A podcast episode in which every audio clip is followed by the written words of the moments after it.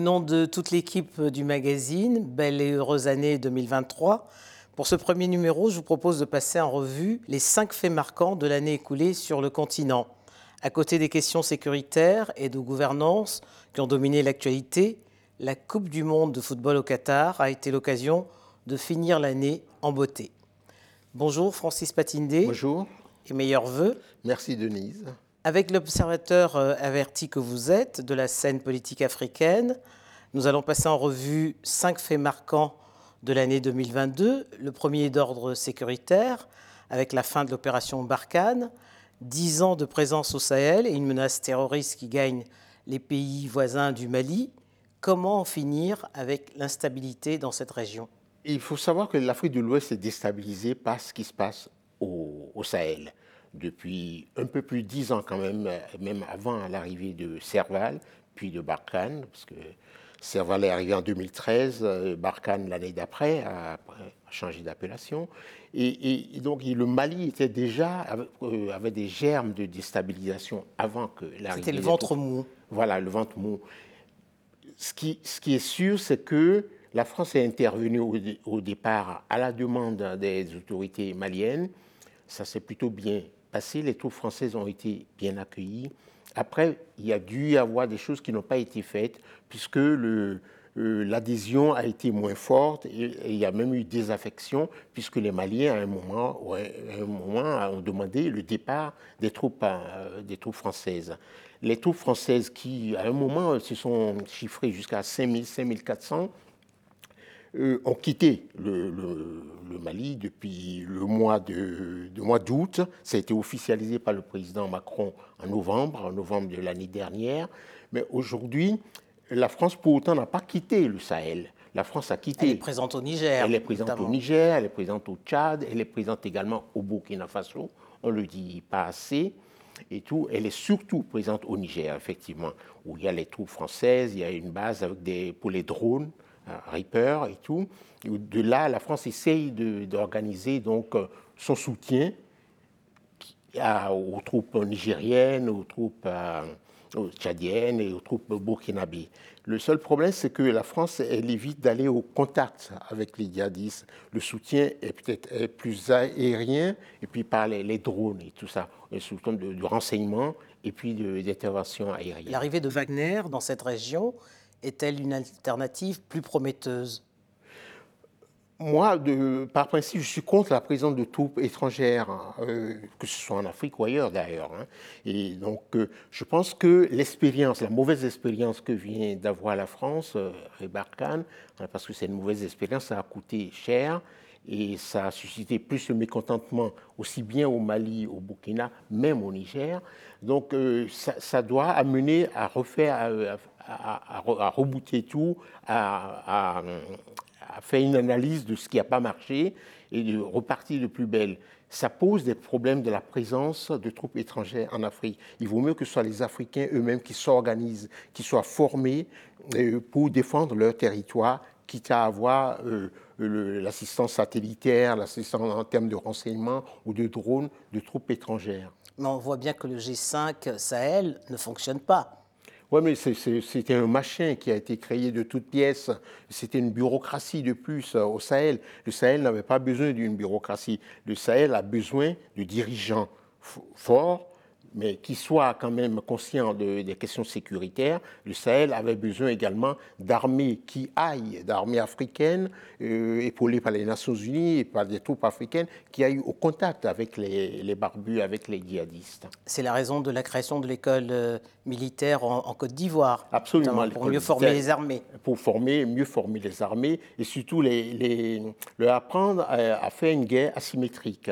C'est-à-dire, ce n'est pas une guerre classique où on fonce avec des chars et tout, il faut aller au contact de ces gens-là, il faut aller les déloger dans leur tanière, et ce qui, ce qui n'a pas été fait jusque-là. Parce que la France aussi avait peur aussi de, l'opinion publique française, c'est de perdre des, des, hommes, de perdre des soldats. Je crois que la France a perdu 59 ou une soixantaine de, de soldats pendant, pendant, ces dernières années. Donc les gens ont peur de l'opinion publique. Il y a des élections en France, c'est un pays démocratique dont l'opinion compte beaucoup, et donc on ne veut pas mourir. Aujourd'hui, les gens veulent faire la guerre sans mourir.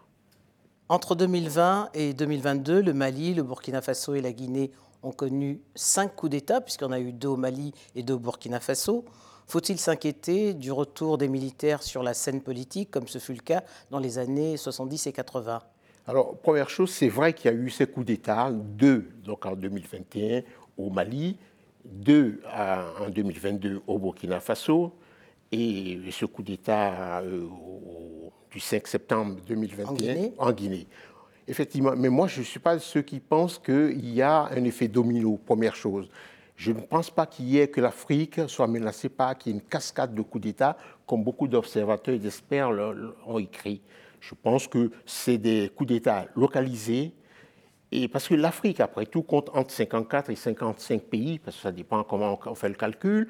Et il n'y a pas, il y a le Tchad, prenons même la situation du Tchad, on y reviendra. et tout ça, euh, ça ne change rien. Que soit cinq pays, qui y ait des coups d'État dans cinq pays, même dans dix, ça ne change rien qu'il y a une Afrique qui progresse, il y a une Afrique qui, qui avance, où il n'y a pas de coup d'État, toute la zone australe. Et centrale, et centrale. La zone centrale, qui est, qui est quand même un glacis, il n'y a pas eu de coup d'État. En Afrique orientale, il n'y a pas eu de coup d'État. Il faut également de temps en temps faire ressortir ces aspects de la chose. Cinq États ne font pas l'Afrique, il y en a 55. Au Tchad, justement, Mamat euh, euh, Debitno a succédé à son père. Hein.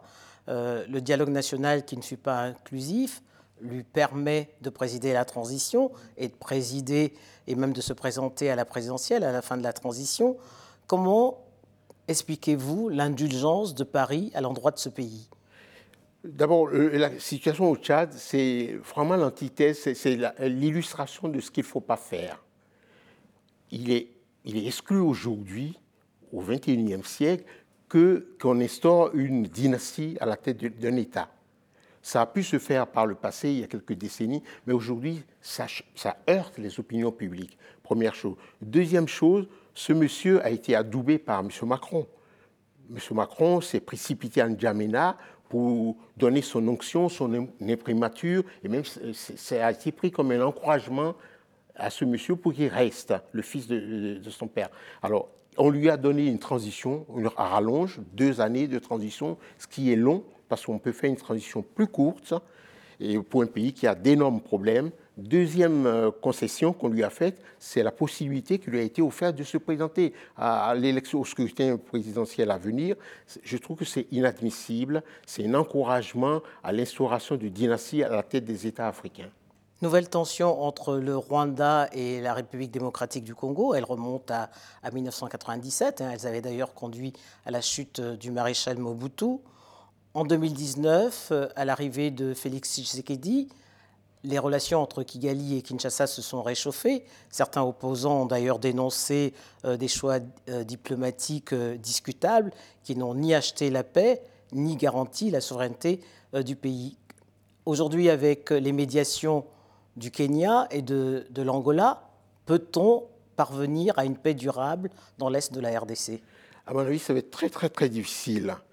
Et pourquoi? Parce que la, la tension actuelle tire ses racines de plusieurs siècles Ça tire ses racines du partage de l'Afrique. Le fait que des puissances de l'époque, des puissances européennes de l'époque, se soient installées dans un bureau à Berlin et qu'ils ont découpé l'Afrique.